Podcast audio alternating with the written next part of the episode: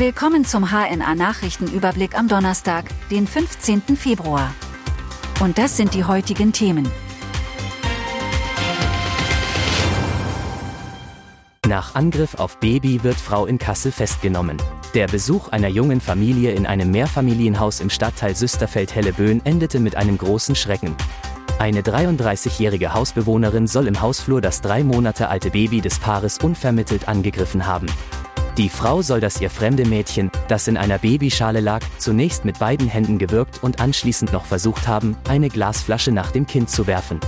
Laut Polizei soll das Kind durch den Angriff keine sichtbaren Verletzungen erlitten haben. Möglicherweise habe die Angreiferin unter Drogeneinfluss gestanden. Verkehrsministerium will mehr Schutz im Straßenverkehr. Sind Handzeichen beim Fahrradfahren bald Geschichte?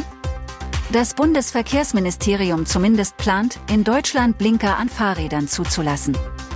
Hintergrund der Idee ist, dass Unfälle zugenommen haben.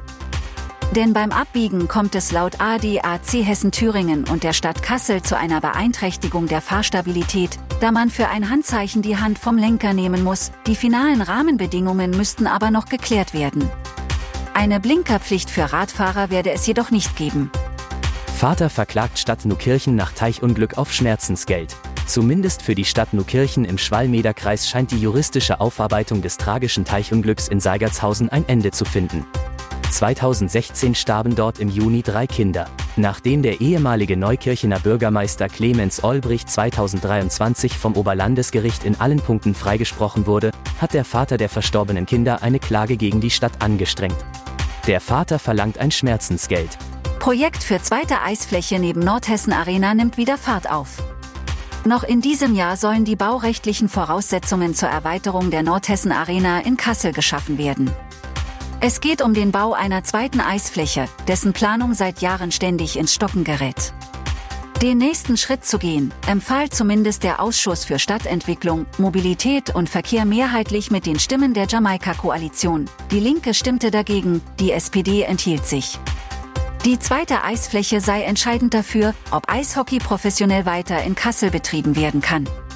Denn nur, wenn zwei Flächen vorhanden sind, können die Teams regelmäßig trainieren. Arbeiten an A44 wieder aufgenommen. Die Arbeiten auf der A44 zwischen der Anschlussstelle Sontra West und der Talbrücke Riedmühle wurden wieder aufgenommen. Sie hatten geruht, weil im Frühjahr 2023 das Vergabeverfahren für die Herstellung des Tunnels Holstein aufgehoben wurde. Keines der eingegangenen Angebote hatte laut Deges die technischen und organisatorischen Vorgaben für die zu erbringenden Leistungen vollumfänglich erfüllt. Inzwischen wurde die Ausschreibung für den Tunnel Holstein erneut veröffentlicht. Es handelt sich um eine europaweite Ausschreibung mit einer Frist zur Einreichung von Angeboten bis Mitte April. Der Zuschlag soll voraussichtlich im Juli erteilt werden.